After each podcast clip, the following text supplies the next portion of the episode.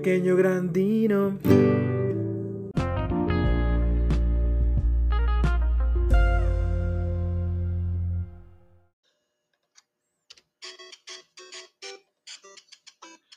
Ah, caray, ah, caray, ah, caray, ¿qué está sonando?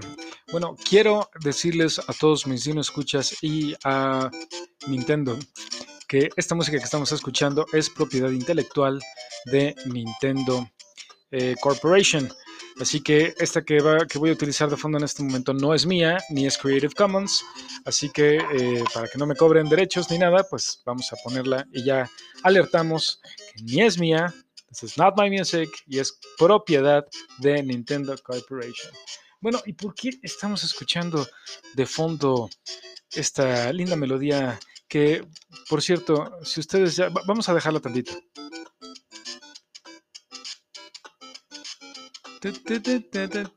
Bueno, solamente quiero darles eh, o quiero decirles que muy buena suerte tratando de quitarse esa melodía de encima de la cabeza el día de hoy. Lo siento mucho. Bueno, Pedro Robot está aquí conmigo. La enanita ya cenó, ya está ahorita en su cama, bien acostadita, ya después que le rascó. Ay, mi chapaya. Chapayita. bueno, eh, pero el día de hoy vamos a hablar sobre los videojuegos. Algo que a muchas personas nos gusta y tengo que decir que dos de las cosas que me gustan, una que me gusta muchísimo y otra de la que sí soy aficionado, eh, es mi papá quien tuvo la culpa que me gustaran estas cosas. La primera es Star Wars, la guerra de las galaxias. Todos los que somos, o que decimos la guerra de las galaxias, ya somos evidentemente población en riesgo. Eh, pero sí, mi papá eh, fue el culpable de que me gustara, porque a mi papá le gustó mucho. Cuando esta película salió, pues yo era un, un chiquitín y no me pasen ningún dato de, de, cuando salió la película. Pero este sí, estaba yo muy, muy pequeño y de todos modos mi papá y mi mamá fueron a verla al cine y les gustó mucho y a mi papá le impactó la película. Eh, posteriormente, cuando la película salía en, en televisión, pues la veíamos y cuando eh, la, siguiente versión, o más bien no la, versión, la siguiente, el siguiente, el siguiente episodio, la secuela, la primera secuela que hubo de, estas, de esta serie de películas, eh, pues ahí sí, ya fui a verla al cine con mis papás, estaba yo de todos modos muy chico todavía, pero sí, este, sí, sí recuerdo que me gustó mucho, ¿no? Y las disfrutaba.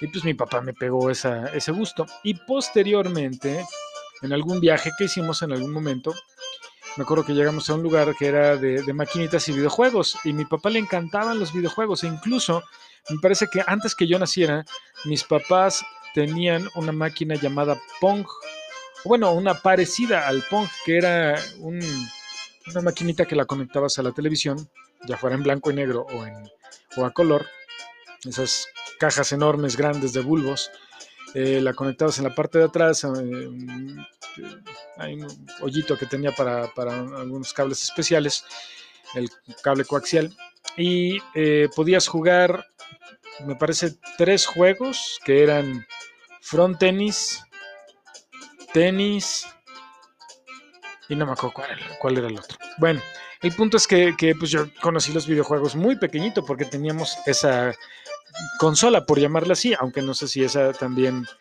eh, ese, ese aparatito que tenían mis papás también se le podría calificar como consola. Sin embargo, me acuerdo que sí nos gustaba jugarlo a mi papá y a mí, y también, también mi mamá de repente se unía a la acción. El juego era en blanco y negro, tuvieras una tele a color a blanco y negro, solamente era en blanco y negro. De hecho, era la pantalla negra y las, las figuras que, bueno, lo que enmarcaba era de color blanco y las figuritas que se movían que eran nada más dos palitos y la bolita era un, cuadrado, ¿no? De píxeles, eh, eran también de color blanco. Ya luego les echo unas imágenes ahí en el, en el Telegram para que vean más o menos cómo eran esas cosas, si, si ustedes no las conocieron. Pero bueno, eh, pues sí, a mi papá también le gustaban mucho los videojuegos. Eh, y cuando llegábamos a hacer un viaje a un lugar donde había estos arcades, eh, o incluso aquí en México las chispas que fueron en los años 80 muy socorridas por, eh, por pues, niños y jóvenes que les gustaban los videojuegos, pues ahí ibas, ibas, comprabas tus fichas y era como el recorcholis de ahora. Pero bueno, a mi papá le gustaban mucho también. Y me, me pegó ese gusto por los videojuegos, pero bueno, pues yo ya me seguí eh, con cosas ya un poquito más, más modernonas como el Game Boy y el Nintendo 64 ya la fecha. Ahorita que no, no cuento con una consola, pues sí estoy eh, con la idea de comprarme o el Play 5 o el, o el Nintendo Switch. Todavía sigo en la disyuntiva que me preocupa mucho y pues es una decisión importante para mi vida. Evidentemente no, pero pues caray. Simplemente, pues, como, como es una cosa que realmente no necesito, pues todavía ni... Exacto, Pedro Robot, tú, lo has dicho, tú lo has dicho, eso es algo completamente inútil, pero que nos da horas y horas de larga diversión. Pero sí, eh, bueno, eh, mi papá le gustaban mucho los videojuegos y sí me pegó ese gusto. Entonces, eh, hay, creo que hay juegos y hay mascotas de los, de los videojuegos o el mismo protagonista del videojuego que han sido conocidos por miles de personas, no sé si millones, pero miles o miles o varios miles, diez miles, veinte miles, cientos de miles de personas eh, los reconocen como por ejemplo, y bueno, vamos a hablar posteriormente de, ellos, como Mario precisamente, el, muñequito eh, protagonista y mascota principal de Nintendo, de estos juegos cuya música estamos escuchando en estos momentos. Eh, pero, ¿ustedes conocen algo de la historia de los videojuegos? Bueno, vamos a, ver un poco cómo es que empezaron los videojuegos o cómo es que se crearon. No se sabe a ciencia cierta cuál fue el primer videojuego. Sin embargo, dentro de los records que existen, un ingeniero canadiense de nombre Joseph Cates, canadiense porque olía a maple y a tocino, y decía, hey, para todo. En 1950 se avienta una computadora que utilizaba válvulas de vacío. Eh, y era, eh, y jugaba eh, estaba programada para jugar gato. O sea, no el... No, no, no, no, no. Ay, la nana se despierta así, ¿qué es eso? Hay un gato. Pero eh, no, no, no, no, no me refiero a un, a un animal, sino a esa... Em, el signo de número, el que es precisamente dos, dos rayas horizontales y dos verticales que atraviesan creando una, un, grid, una red eh, sin cerrar, bueno, pues ese es el símbolo de gato, ¿no? O de número también. Y pues el, cuando pones una X o un, o un 0, es, o una O, a un X o círculo, ¿no? X círculo, X, círculo, Gregorio, es, el, es, la X o, el círculo del, a jugar gato. Así es, a mí, muchas gracias por tu participación. Este, eso, es, es el gato, ¿no? Es el, juego, el famoso juego del gato que puedes jugar en un papel en la. Eh, con, no sé, con un lápiz en una pared y luego lo borras. O, lo, con, bueno, son esos juegos más sencillos que, que podemos jugar para entretenernos con alguien. Y este, esta computadora que creó eh, Joseph Cates, el canadiense que olía Maple, que se llamaba Bertie the Brain, el, nombre de la computadora, podía jugar este juego de gato. Y este cuate la diseña y la fabrica para darla a conocer en la Exposición Nacional Canadiense. Eh, y de hecho, eh, lo que mostraba era el uso de las válvulas de vacío. Bueno, em, también, un poquito antes de eso, unos físicos estadounidenses, tres años para ser exacto, tres años. O sea, en 1947 dos físicos estadounidenses que olían a hamburguesa y Hollywood, Thomas T. Goldsmith y Essel Rayman. Hay Rayman, como el. Ah, no, el otro es Man Ray, el, artista plástico. Bueno, eh, tenían una máquina que utilizaba rayos catódicos que no sé si ustedes recuerden a esos españoles que dijeron, oye, oye, tío, ¿y tú sabes quiénes son los reyes catódicos? O cuáles son los reyes catódicos? Y dijo, ¿cómo no? Pues Isabel y Fernando. Bueno, qué chiste tan malo, pedo robot. Oye, pero tampoco me la mientes, güey. Pues qué pinche pedo robot. Todavía que vive aquí de gratis el cabrón. Bueno, pues esta máquina que hicieron eh, este Thomas, eh, Thomas Goldsmith y S.L. Rayman era eh, como una pantalla de un radar que utilizan las torres de control o algunos aviones. y tienen un osciloscopio conectado. Eh, y este estaba conectado a un tubo de rayos catódicos. Entonces lo que tenías que hacer era en ese radar destruir varios objetivos eh, utilizando unos pequeños puntitos que eran como proyectiles. ¿Cómo la ven? Así de sencillo. Eh, no tenía nombre este juego y la interactividad era mínima porque pues nada más te podrías utilizar una perilla eh, y un interruptor para poder moverlo y disparar. Pero bueno, la idea es que era un juego que enseñaba también un poquito de la ingeniería de cómo funcionaban los radares y, los osciloscopios también.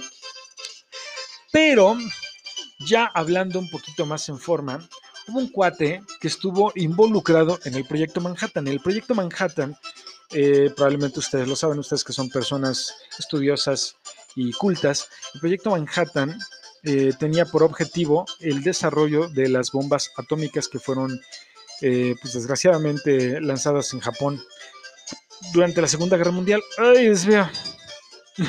Este cuate que está involucrado en este proyecto, nació en 1910 en Connecticut, en Estados Unidos. Su nombre era William Alfred Higginbotham o Higginbotham. Bueno, este cuate era un físico. Eh, estudió en el, en el, colegio Williams, ah, bueno, en la Universidad Williams, una universidad del estado de Massachusetts que es, eh, o era privada. Eh, y posteriormente eh, continuó sus estudios, me parece que es una, una, especialidad en la Universidad Cornell, que es una de las más reconocidas a nivel mundial. Bueno, pues también este cuate inició, o bueno, más bien formó parte del equipo del, del MIT, del Massachusetts, Massachusetts Institute of, Technology, que es uno de los institutos asociados a una universidad que es estudia la tecnología y los avances, los avances, ¿eh? háganme el favor, los avances de las mismas, ¿cómo la ven? Bueno, pues este cuate, a Higginbotham, le encargan hacer un sistema de radar avanzado para tener una ventaja en el momento de, los combates, ¿no?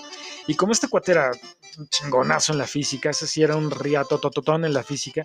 Oigan, que, por cierto, qué vaciado como, como uh, todo lo que tiene que ser grande y y muy bueno para algo, debe de tener algo fálico, ¿no? ¿Por qué no vaginal? Es el pedo, ¿no? Bueno, era, era una vaginota este güey. en este. Ah, también, también aquí en México luego llegamos a decir nalga, ¿no? Era muy nalga. Era muy nalga entonces para la física y el dominio de la, electrónica. Entonces, pues de, ahí lo reclutan para el proyecto Manhattan. Precisamente por, eh, para, crear ese sistema de radar avanzado. Pero, pero, posteriormente, después eh, que termina la Segunda Guerra Mundial en 1947, empieza este cuate a trabajar en el laboratorio de Brookhaven. Eh, que este, este laboratorio estaba dedicado a la investigación de física nuclear y estaba dirigido por el Departamento de Energía de Estados Unidos. Ahí se quedó hasta 1984, pero en 1958, este, este, tipo, el señor Higginbotham, dirigía el departamento de instrumentación del laboratorio. Entonces, eh, los directivos del laboratorio eh, hacen organizan una exposición anual para que se vea, el, para que el público vea, y empresas también, las innovaciones que los científicos que trabajaban en este laboratorio, y, incluyendo a Higginbotham, eh, demostraran sus habilidades y las innovaciones que el laboratorio estaba creando. Así que pues, eh, eh, dijeron, pues vamos a sacar algunas de las cosas que estas personas hacen, a lo mejor algo de, electrónicos, ¿qué les parece también el tónico que hace crecer el pelo del pubis más largo de lo normal y en rastas? ¿Qué les parece también esta, esta tanga que levanta las nalgas? Bueno, seguramente esos últimos dos no, pero bueno. Eh, a este cuate, de quien estamos hablando, a Higginbotham, se le ocurre hacer un juego electrónico para entretener a los visitantes de la exposición y eso estuvo bien chido. Entonces se pone a, este, a inventar ahí una cosilla, bueno, lo diseña y lo construye.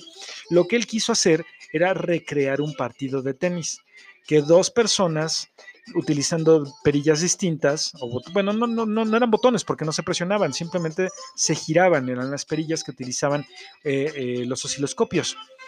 Eh, el osciloscopio en muchas ocasiones sale en algunas películas como una pantalla redondita que tiene a veces unas líneas en color verde, pero ese es un osciloscopio. Bueno, pues este, ese osciloscopio fue la pantalla que utilizó Higginbotham para recrear el partido de tenis. Entonces se veía como eh, la línea principal que era como la Tierra, en medio de ella un palito que iba en forma perpendicular, como si fuera una T al revés, y eh, ese palito que iba en medio, o esa rayita que iba en medio, era la, o simulaba la red. Entonces eran los dos lados, los ambos extremos de eh, un campo de tenis, ¿no? O sea, visto de lado prácticamente. Y aunque no se veían los jugadores, lo que sí se veía era la pelotita, que era un puntito que podía pasar de lado a lado. Y tú con la perilla lo que hacías era moverlo para pegarle a la pelotita en el momento adecuado y poder anotar un punto. Así que gustó muchísimo este jueguito. Eh, eso, eso lo presentaron, como les digo, en la exposición de 1958 y después lo presenta el año siguiente con una mejora y ya es ahí, sí ya le llamó tenis para dos. Y ahí los, eh, en esta nueva versión, eh, él incluye una forma de permitir que los eh, jugadores ajusten la intensidad de la gravedad de la pelotita para simular un partido de tenis en otros planetas como la bueno, otros cuerpos celestes como la Luna o Júpiter. ¿Cómo la ven? Qué padre, ¿no?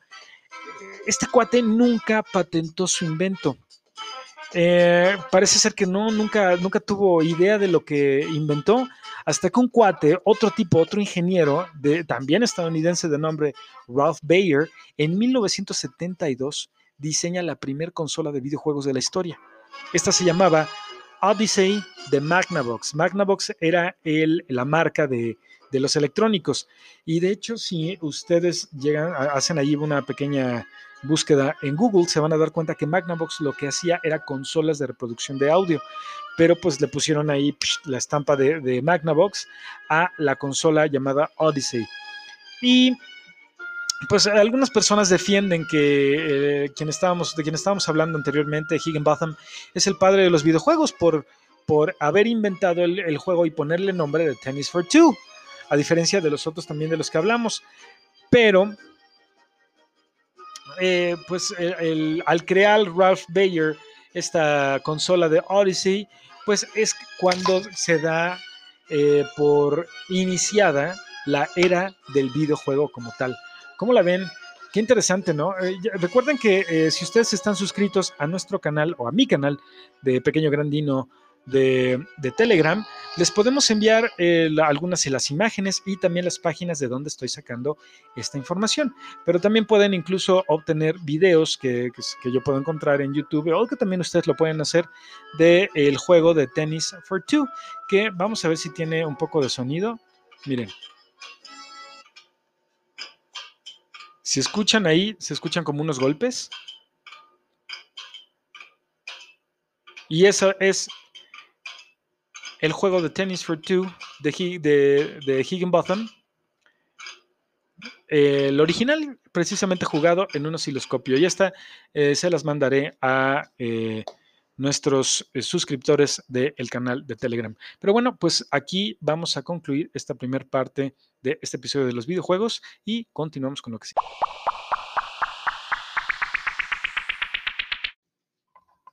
Pues bueno, mis queridos radio, radio escuchas, no, no escuchas, pues radio escuchas, no mames. Tampoco me la voy a dar de muy. Solo por eso me gané un pedo de pedo robot. Y la enanita que está aquí conmigo. Ay, tengo que decirles que. Que eh, la enana está muy activa con su. Con su Toto Sock Monkey. Que anda trayendo de aquí para allá, de allá para acá. Espero no tenerlo que reparar pronto porque como le encanta pues estarlos mordiendo, pues a fin de cuentas hay que arreglar esos muñequitos. Em, pues bien, pues bien. Continuando con este tema de los videojuegos, pues quiero contarles una película que claro, ha habido muchas películas relativas a videojuegos. Me acuerdo, por ejemplo, de esta película que se llama, ahí, a ver, vamos a poner un poquito de musiquita, porque ¿qué pasó con la música? What happened with the buses? What, what, what happened with the buses? Permítame, vamos a poner la musiquita. Yo tenía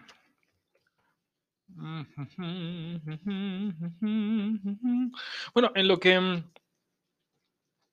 lo que estamos em, hablando aquí de esta.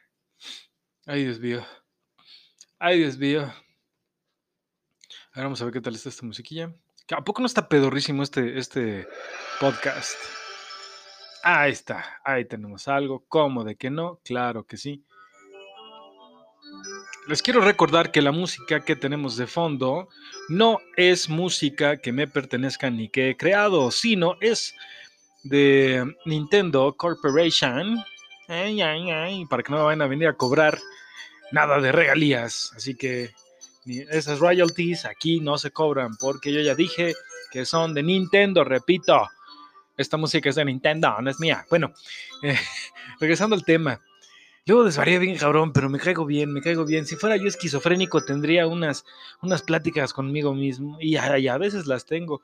Bueno, pues continuando con este tema de, de este de ah, los videojuegos, pues vamos a hablar ahora en Cácaro de una película que decía yo que había varias películas de videojuegos, como esta de Pixels de, me parece, 2015, con Adam Sandler, donde se supone que unos extraterrestres eh, reciben señales de, de radio, ondas de radio, emitidas por la Tierra, y se dan cuenta que, pues, o piensan que los videojuegos son formas de, defensa. Entonces, pues, vienen a la Tierra y sale Pac-Man, sale, salen los Space Invaders, sale Centipede y demás videojuegos de los 80s, que se supone que es el momento en que, se, que, les llegan esas ondas, más, más bien que salen esas ondas de radio de aquí de la Tierra y, les llegan. Bueno, eh, también otra de las películas que, que habla o que tiene que ver con videojuegos y que está de hecho basada en una novela que por cierto antes de ver la película se me ocurrió leer el libro y tengo que decirles que disfruté el libro de pe pa. Eh, tanto que eh, el cuate que escribió el libro que se llama Ernest Klein eh, menciona varias varias canciones de los ochentas me parece en, su libro y cuando lo estuve leyendo me puse a, leer eh, el mismo, pero con esas canciones en el momento que lo señalaba el libro. Incluso después me encontré que había en, Spotify una, una, lista precisamente de esas canciones para leer el libro y también me parece que hay una en YouTube. Pero bueno, eh, ya hablando de la película, eh, como les digo, esta película está basada en, este libro de Ernest Klein. y Ah, se trata de un chico que en la película es interpretado por el actor Ty Sheridan y el malo es Ben Mendelssohn, que como que ha últimamente en estos últimos años brillado por sus papeles de villano. Bueno, pues en este caso, eh, Ty Sheridan interpreta a un chavo en el año es que es un futuro, es un futuro del año 2045, donde ya todo es prácticamente realidad virtual, todo está hecho a través de la realidad virtual, entonces tú te compras, te puedes comprar tus...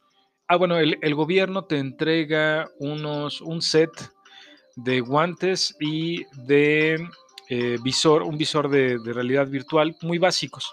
Y evidentemente, pues ya muchas de las cosas que compras pues son para mejorar tu experiencia, ¿no?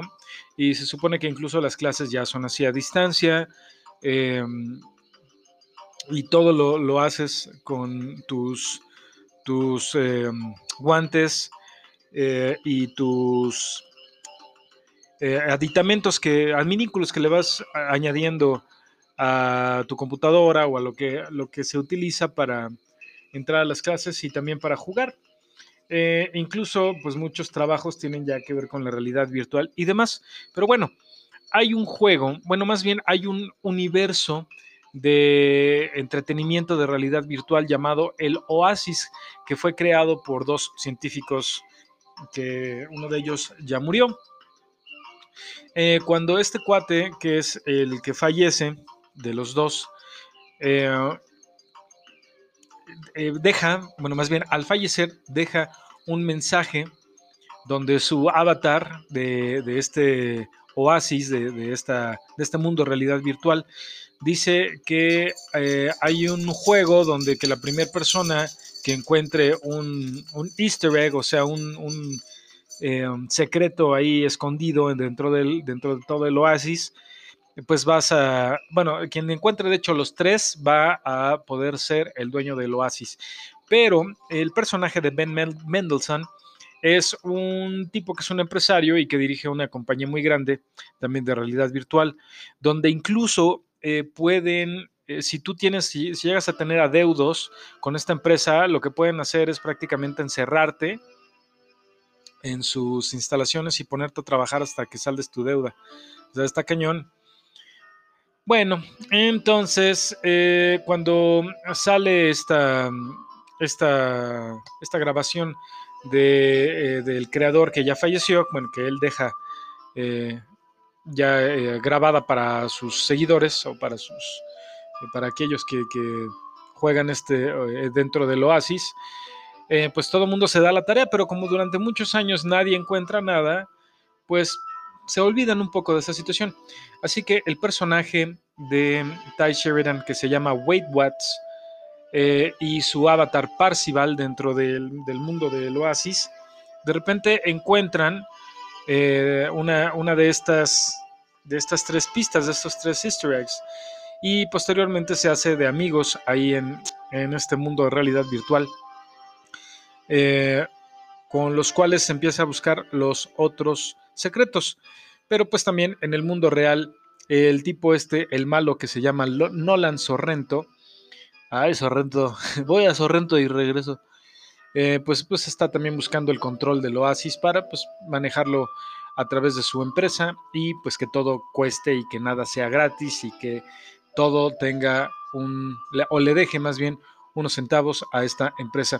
Muy divertida, muy divertida la película. Si también estás, si, si te gusta la onda de los videojuegos, si te gusta la onda de, la cultura pop, hay muchísimas referencias a, películas de, y, a, personajes de los 80s y 90s, e incluso un poco antes. O sea, salen, por ejemplo, eh, referencias a, La Guerra de las Galaxias, a Star Wars. Agaray. Este. Agaray, Agragas. Em, también eh, también sale eh, El Auto Increíble, sale el DeLorean de Volver al Futuro. Eh, el chavito de repente se viste de Booker Banzai. sale el gigante de hierro. hay muchísimas cosas. Yo creo que en cada escena te vas a encontrar por lo menos como 10, 10 referencias a películas y programas y personajes de antaño. Pero este sí, en, realidad sí es muy divertida la peliculilla. Eh, mucha, eh, mucha de la película, gran parte de la película está hecha por CGI cuando se representa que están ellos en el oasis, en el mundo de realidad virtual. Lo que sí puedo ver de esta película es que en el momento que salió fue como muy buena y como que gustó mucho y todo, y de repente ya se les olvidó, se le olvidó a la gente todo lo que pasó. Eh, pero me parece que va a haber una segunda parte eh, y bueno, pues posteriormente ya se anunciará si, si, sale la secuela o no. Eh, de hecho, la secuela al libro me parece que la acaba de sacar este cuate, Ernest Klein. Y bueno, pues ya, ya veremos qué tal la adaptan para la pantalla grande. Eh, está dirigida por el genial o el gran Steven Spielberg. y está basada, como les digo, en este libro de Ready Player One, que pues no estaría mal que se, lo echaran. Es también un libro divertido. La verdad es que es como los libros de Harry Potter, o sea, es muy entretenido, no te deja probablemente nada. Eh, me refiero como a algo más cultural, pero es muy divertido, es muy entretenido para leerlo y cuenta con las actuaciones, bueno, la película cuenta con las actuaciones de Ty Sheridan, Olivia Cook, Ben Mendelssohn, TJ Miller, Simon Peck y Mark Rylance. De 2018 de Steven Spielberg, Ready Player One. Vámonos con lo que sigue.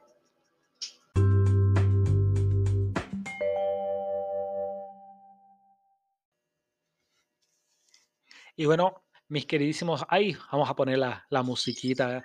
Se nos olvidó la musiquita. ¿Dónde está? Ay, ay, ay, esto no. Listo, ya estamos vez aquí con la música. Ya está aquí el comandante queriendo, queriéndome quitar mi lugar. A Gregorio, es que tú no dejas ni siquiera grabar un pedazo. Bueno, adelante, comandante Niurko, por favor, graba, grábate un pedazo. Ok, voy a grabarme el siguiente pedazo. Es un pedazo de pedo robot. Ajá, Ay, comandante, quítate. Bueno, ahora, ¿qué les parece si hablamos sobre algunas de las mascotas más reconocidas de los videojuegos? Así es, pues sí, muchos, muchos videojuegos, por ejemplo, Nintendo o la compañía de Nintendo que a, la compañía, quiero recordarles que los derechos de la música que estamos escuchando pertenecen precisamente a la empresa, a la compañía de Nintendo. Así que no son Creative Commons, no, son, no es mi, mi música, sino es música que pertenece a Nintendo. Bueno, pues hay varios, hay varios eh, personajes que podemos eh, reconocer de los videojuegos creo que de los más recientes podemos hablar de esos, de esos avechuchos, de, esos ovíparos llenos de plumas que de repente hacíais volar con una, en, un, juego para, tu móvil, eh, donde los ponías en una catapulta o en una resortera, si no mal recuerdo. Eh, creo que en otros países las resorteras las conocen como tirachinas. Eh, espero que si me están escuchando de ustedes de algún otro país de habla hispana, este, sepan de lo que estoy hablando. Y ahorita que les diga el nombre del juego, yo creo que probablemente ya lo adivinaron, eh, son los Angry Birds. Ajá, los pájaros encabronados que... No me imagino un pájaro encabronado picando, eh, picoteando. Bueno, de oficio carpintero.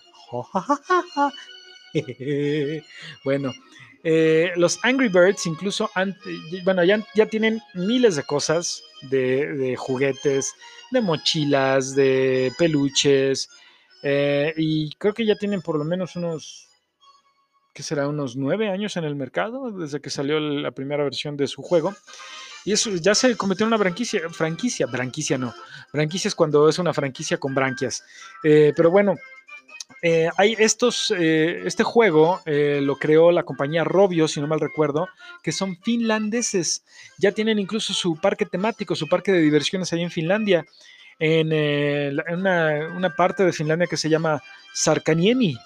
espero haberla pronunciado bien. Si hay alguien que me escuche en Finlandia, díganme si la cagué o no. Y bueno, pues sí, estos muñequitos ah, se han hecho muy famosos e incluso me parece que ya llevan dos películas, o una película y una caricatura, algo así. Así es, y son pues de los más recientes de los que vamos a hablar. Uno que también es un tanto reciente, pero que ya tiene ah, bastante tiempo y es muy reconocido en particular por su casco eh, y por ser parte de, de los iconos de Xbox. Es Master Chief. Master Chief es un cuate que es como un soldado futurista eh, que sale en las franquicias de los videojuegos de, Halo. Eh, no, nunca lo he jugado en forma personal, nunca fui gran asiduo al Xbox, yo siempre he sido de Sony, de PlayStation, eh, y algún tiempo de, de, ni entiendo también.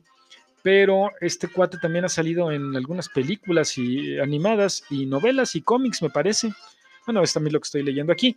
Eh, y a pesar de que no es, o que también es uno de los más recientes junto con Angry Birds, de las mascotas más recientes, también es muy reconocido en particular por su casco y por eh, los juegos en el que este cuate salía. Eh, y de ahí ya nos empezamos a ir a los un poquito más clasicones. Otro que también tiene cierto tiempo es uno que decía, y para esto voy a utilizar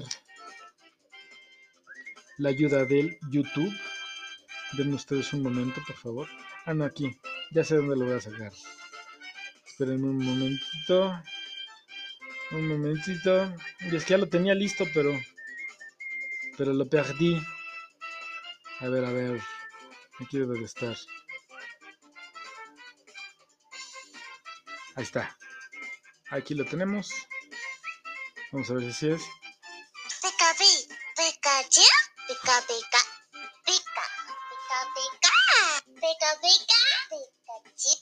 Así es, nada más y nada menos que el muñequito este de Pikachu, que es como un ratón, un roedor, quién sabe qué madres es este Pikachu. Pero eh, este Pikachu salió, creo que me parece a inicios de los de los noventas en un juego, u ochentas, ya no recuerdo bien, eh, en un juego de, de, Game Boy que se llamaba Pokémon precisamente, donde son como muñequitos. Eh, eh, la palabra de Pokémon viene de Pocket Monsters, o sea, monstruos de bolsillo. Y pues sí, a algunos les gusta jugarse el monstruo en el bolsillo, ¿no? Pero bueno, eso ya es otra cosa. Así es, Pedro Robot, tú lo dijiste y espero que tú no lo estés haciendo. Pero bueno, eh, sí tuvo un gran suceso este videojuego que salió para Game Boy ya hace muchísimos años. Yo ya, pues sí, ya, ya va para 20 años más o menos. Pero también se convirtió en, un fenómeno global que eh, incluyó una, como, como tres o cuatro series de caricaturas, muchísimos videojuegos para muchas plataformas, o para todas las plataformas, si no mal recuerdo, Xbox, Nintendo, eh, computadora, eh, celulares, Android y, iPhone. Em, y, de máscara, y además también toda la, la, mercancía que se encuentra por todos lados, ¿no? Cubo Rubik's de, Pikachu, este, mochilas, eh, colaboraciones con Levi's, colaboraciones con Guess, eh, caray, creo que, creo que hasta no estoy, no, recuerdo si fue Louis Vuitton o qué otra marca de carísima de, bolsas y este que sacó una edición especial de Pokémon, imagínense cuál, cómo ha sido el, el auge de estos muñequitos. Y de ahí nos vamos también ya un poquito más para atrás, o bueno, también más o menos por ahí de, Halo y de Master Chief, pues también por ahí hay otro muñequito que es el Bolt Boy. Bolt Boy es un monito que pues tiene la estética de algunas caricaturas de los años 50, muy parecido, por ejemplo, a Uncle Pennybags, a Rich Uncle Pennybags, que es el muñequito del cual hablamos en el efecto Mandela, el muñequito del monopolio. Ah, bueno, pues es muy parecido este muñequito. Y eh, está eh, fue hecho como el, icono o el emblema de los juegos de Fallout, que me parece que salieron, salió el primero por ahí de la primera década de los 2000, si no mal recuerdo, y pues sí, se hizo también un, icono y también existe mucha eh, mercancía con este muñequito y con el nombre de Fallout. De ahí ya nos vamos a dar el salto a los 80s. Y vamos a empezar con un muñequito que pues a lo mejor ustedes se van a acordar. Y yo sé al de alguien que incluso trae un tatuaje. Este... Besote mi chapis. Em, que es este chamaco que, bueno, no es un chamaco, es en realidad. Ay, e, este, este muñequito también estuvo en caricaturas de los ochentas. Ah, hubo una caricatura en los ochentas que se llamaba Capitán Nintendo. Y eh, pues eh, este era uno de los personajes que salía ahí. Eh, pues este personaje se llama Link y es como un duendecillo, como un elfo más o menos, algo así, que trae una espada y un escudo y que va en, las, en, aventuras varias en los títulos de la franquicia de las aventuras de Zelda, o más bien Zelda. Así es. Pues también más o menos por ese tiempo en que sale este muñequito de Link, sale otro que también ha sido objeto de eh, algunas películas animadas eh, independientes, no, no algo profesional, pero que están muy padres, que están ahí en YouTube, las pueden encontrar. Y caricaturas también, él también salió en la caricatura de Capitán Nintendo en los ochentas. Ah, bueno, pues este es Mega Man y es un muñequito que es como un robot o un cyborg de color azul y una de sus manos es una arma. Eh, de ahí nos vamos a saltar y es que estamos yendo en retroceso a eh, uno de los primeros juegos en los que Mario, eh, de, Super Mario Brothers precisamente, salió.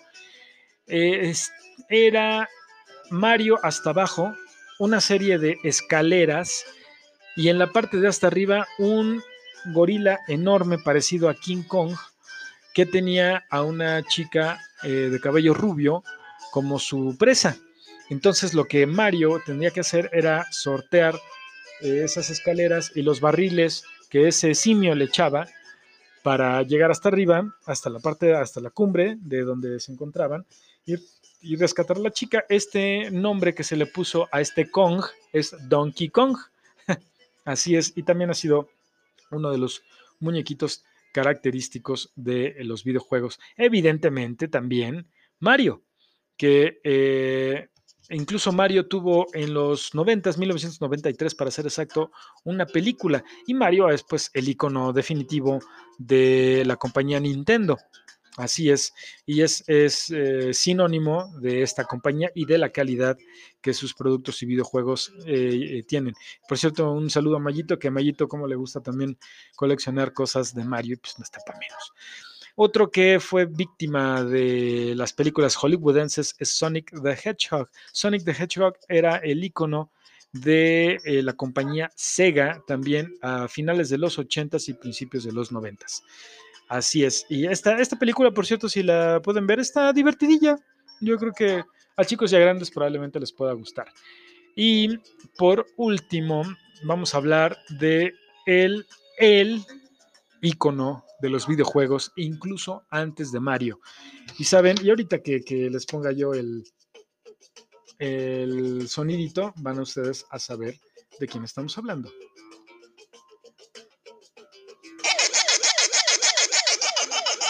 Así es, nada más y nada menos que Pac-Man, que salió en los años 80, 1980 para ser exacto, fue el primer año en que Pac-Man apareció en eh, los lugares de maquinitas, los lugares tragaperras, como les llaman en, en, España, donde este, pues, cambiabas tu dinero por fichas, o a lo mejor aquí en México, pues llegabas y te decían una moneda de cinco pesos o de un peso, o tres monedas de dos, lo que fuera, hasta jugabas en la farmacia. Eh, y sí, Pac-Man fue y ha sido también un, un ícono de Atari, que este, eh, bueno, de hecho incluso eh, bueno, cuando Atari adquiere la licencia de Pac-Man de la empresa que lo crea llamada Namco, Pac-Man fue durante muchos años el sinónimo de los videojuegos, el, icono representativo de los videojuegos y de Atari. Y posteriormente, cuando Atari, como una empresa grande, eh, empieza medio a cerrar sus puertas para surgir muchos años después, pues se quedó la imagen de Pac-Man como la empresa, de la empresa que, lo creó, llamada, como les digo, Namco. Pues hasta aquí vamos a dejar estos, em, esta pequeña lista de los personajes más icónicos de los videojuegos. Y ya nos extendimos. Vámonos.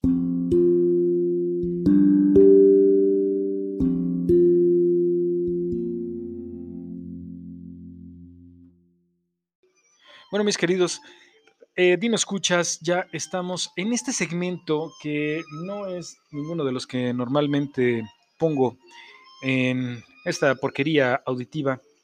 Eh, que tengo que decir que eso de la porquería auditiva se los copié un poquito a los de la corneta porque me cae muy bien. Me cae muy bien. Y pues si ellos hacen una cochinada con un gran presupuesto, imagínense esta, pues evidentemente es una porquería aún peor, pero con una calidad, pues la verdad, muy baja pero con, seas con cariño para ustedes. Además tengo una enanita aquí que me está pidiendo cariños, que quiere que le agarre su pellito y que le dé sus las callitas. A ver, súbete, súbete, súbete. Oh, pues no lo quiso. Bueno, eh, en este segmento les tengo algo especial. Yo no sé si en realidad a ustedes les gusten los videojuegos o no. Si no les gustan, pues qué mamones. Bueno, no, la verdad es que es, ya es cosa de cada quien, yo lo sé. Pero eh, aunque no les gusten los videojuegos, creo que hay a veces algunos datos curiosones de los que podemos hablar. Y en, esta, mm,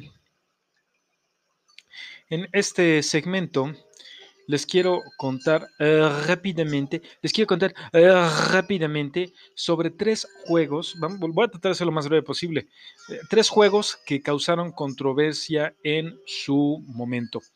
El primero está considerado como el peor videojuego de la historia. ¿Cuál es este? Bueno, pues en los 80 una de las los 60 perdón, se me sale el murciélago. Se acabo de comer cereal, hombre. Ustedes perdonen. Bueno, en los 80 sale esta película dirigida por Steven Spielberg también, de quien vamos a hablar, o hablamos ya en la sección de Cácaro con, Ready Player One. Pero bueno, vamos a hablar eh, de eh, esta película que salió, que él dirigió, eh, que se llamaba E.T. el extraterrestre, donde un eh, extraterrestre era abandonado sin querer por sus congéneres, que la nave se regresa a su planeta, ese güey se queda aquí y seguramente se llamaba como Eusebio, ¿no? Porque tenía cara como de Eusebio, güey. Güey, ¿por qué me dejaron aquí? ¡Qué manchados! Ay, perdón. Entonces, el pobre de, de Eusebio Toledo, o sea, ET, ay, se me fue por el camino viejo. Pues conoce a un niño y este niño le dice, oye, Eusebio Toledo, o, sea, este, ¿qué tranza con tu vida? Y pues, este, pues viven unas aventuras ahí que son una cosa que hacen las delicias de chicos y grandes. Pero bueno, en 1982, Atari saca este juego de video que pues eh, los controles eran horribles, las, las gráficas en aquel entonces de hecho eran muy, muy básicas, eran muy pixeleadas, porque pues eh, en aquel entonces eh, la programación solamente alcanzaba para eso. Pero el, juego de hecho no pasó los controles de calidad. O sea, por ejemplo, que se la den a usuarios para que jueguen, pues no, no, no, hubo tal cosa. Fue tanto las ansias de querer sacar el juego por eh, el gran revuelo que causó la película, que en el momento que sale, pues mucha gente lo compró, pero e, ese juego estaba tan mal hecho, tenía tantos errores, que pues terminó por, eh, por caer mal y, fueron tan malas las, eh, las reviews que, que, hicieron de este juego que pues mucha gente dejó de comprarlo. Y eh, parece ser que incluso este videojuego fue uno de los factores que llevó a la crisis de los videojuegos de 1983. Fue un fracaso comercial y, los resultados fiscales de Atari, o sea, de plano fueron terribles, ¿no? No, no, o sea, estuvo, estuvo mal, mal, mal. Incluso Atari había pronosticado unas ventas muy buenas, pero pues definitivamente era, fue tan malo el juego que pues no. E incluso eh, en septiembre del 83, y esto lo estoy sacando directamente de Wikipedia, un diario de Nuevo México informó que entre 10 y 20 camiones eh, cargados de cartuchos de, este juego eh, fueron enterrados en el vertedero de la ciudad, como ven. Ay, creo que alguien tiene muchos cariños y no me está dejando grabar este episodio. Ven, súbete, súbete, súbete. Oh, no quiere nada esta. No, no quiero subirme, cabrón. Quiero que me hagas cariños, pichivato. Bueno, eh, eso sí, en, diciembre de 2014, el Instituto Smithsonian añadió uno de estos cartuchos que sacaron de esa excavación a la colección. Y bueno, pues este, pues sí, considerado uno de los peores juegos del mundo. Vámonos con el siguiente juego. Que eh, este yo me acuerdo que había uno de estos juegos no recuerdo si en un lugar que se llamaba Pingüifón de Plaza Inn, sí, de Plaza Inn o en el Chispas de Plaza Universidad. Pero cuando tú te acercabas al juego se veían cosas rarísimas, se veían unas manos, se veía un torso eh, sin, sin, sin sus brazos, sin los, eh, sin las piernas, sin cabeza y con sangre, ¿no? A pesar de que estaban pixeleados, porque pues también eran los ochentas, aún así se veían cosas pues raras, ¿no? Para un videojuego, se veía incluso un, esqueleto, se veía una rata, se veía, pasaban arañas, pasaban eh, vampiros y había muchas partes de, cuerpos y además ensangrentados, entonces pues, ay, cuando pasabas junto le, hacía el, juego. ¡Ah! Entonces alguien gritaba. Bueno, pues resulta que eh, este juego que se llamó Chiller, Chiller más bien, eh, era más o menos como, o bueno, no más o menos, era una cámara de tortura. Lo que tú hacías era que con una eh, pistola o un rifle que tú tenías, le disparabas a las cosas que allí estaban para irle apretando, por ejemplo, la cabeza a un vato para matar a una persona, eh, hacerla sangrar a una persona que estaba colgada, a un cuate que estaba colgado, y a una chava que estaba eh, como sujetada en un arnés de hierro, igual también, este, pues, pues, prácticamente matarla. Y también había otro cuate que estaba como en una guillotina y cuando le disparabas a la guillotina, la guillotina caía y le rebanaba la cabeza. Se la rebanaba, ¿ustedes creen? Pues este juego salió en 1986 y era uno de esos juegos eh, que de hecho salió primero para Nintendo. Bueno, no es cierto, salió posteriormente para Nintendo, porque de hecho primero salió para las maquinitas de, los lugares de arcade. O sea, los lugares de arcade son estos lugares como las chispas donde ibas a jugar y había muchas máquinas, como el Recorcho, Vaya. Pero sí, este, causó un gran revuelo en la sociedad eh, eh, estadounidense. Aquí en México creo que, pues como realmente los, los videojuegos, pues sí eran algo eh, apenas incipiente, pues creo que había muchas de esas cosas que no, de las que no se hablaban. Bueno, en fin. Pero sí, este, yo lo jugué varias veces, por pinche mor, un chamaco morboso. Además que a mí me gustaban las películas de terror y me siguen gustando algunas. Eh, pues sí, sí lo jugué y de repente me acuerdo que en algún momento sí, me quedé pensando, ¿por qué estoy jugando esta chingadera? ¿No? Sí está medio, medio gacho. Pero al mismo tiempo, como realmente no era realista, pues yo creo que a lo mejor realmente no te causa nada. Y bueno, el último videojuego del que voy a hablar fue eh, vendido en 1982. Y si ya hablamos de un videojuego que era para niños y que estuvo totalmente imbécil, o sea, que era el de, el de eh, e y uno que era, no, no era para niños, pero que lo jugaban niños y que era totalmente sangriento, pues, ¿qué les parece si hablamos ahora de un videojuego porno? ¿Cómo? Pues sí, sí ha habido videojuegos porno alrededor de la historia. Hace, hace este, algunos años incluso todavía se volvió a sacar uno que no era necesariamente porno, pero sí tenía una cierta carga de eroticismo, y que nunca lo jugué cuando estaba chavo, pero siempre me quedé con ganas de, saber por qué era como, como para adultos y se llamaba Dirty Suit Larry. Y no recuerdo bien este cuate, nada más me acuerdo que era como un tipo que era como así medio galanzón, o bueno, más bien como, no sé, no sé, yo, la verdad es que siempre lo veía en, los, en algunas revistas, lo había anunciado y que causaba controversia, pero nunca lo jugué. Y bueno, pero el del cual les voy a hablar ahorita se llama La venganza de Custer's, Custer's Revenge. Y fue un eh, videojuego para adultos para el Atari 2600 que salió en 1982.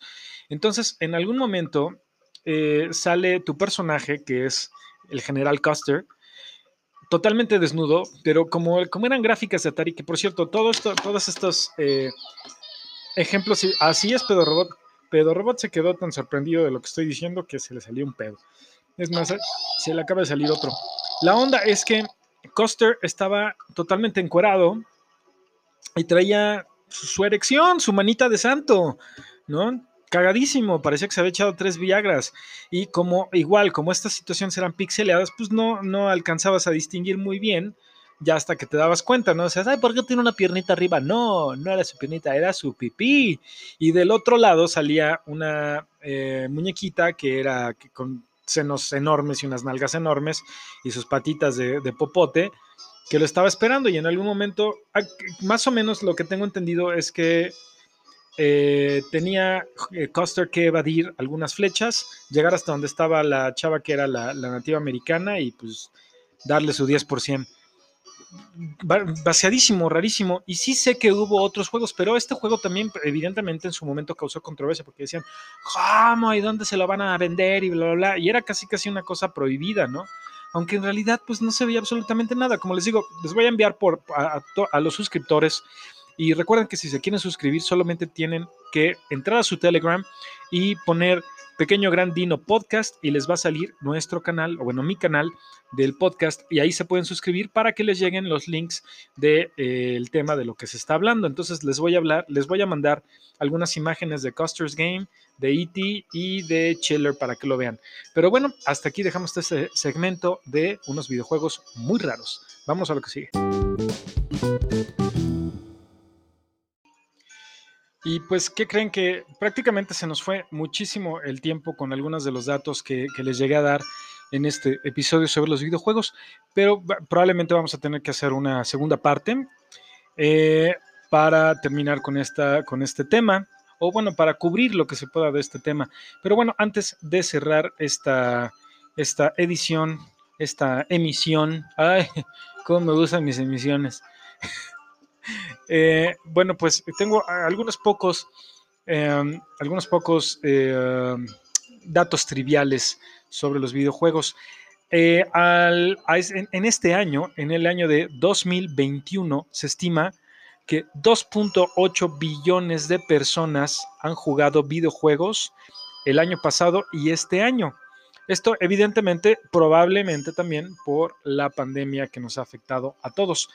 Y también eh, quiero indicarles a ustedes que eh, no nada más los videojuegos nos llegan a entretener, nos llegan a quitar un poco el tiempo. a lo mejor, eh, pues, darnos un poquito de esparcimiento y olvidarnos un poquito de los problemas, abstraernos un poco de, nuestra realidad. Pero también se han convertido los videojuegos en un deporte de espectadores y está totalmente raro porque ahora existen los eSports y los eSports e incluso al, inicio de la pandemia del año pasado, por ahí de mayo me parece, pues sí, más o menos hace un año exactamente, eh, empezaron a haber partidos que se televisaban de, FIFA y decías, oye, bueno, o sea, de, FIFA para, para Xbox o para PlayStation. Y, y, los jugaban incluso jugadores famosos de... Así es, Pedro Robot. Tú lo has dicho, exacto. A mí también se me hace una, super, super sexo oral, pero bueno, eh, para no decir mamada.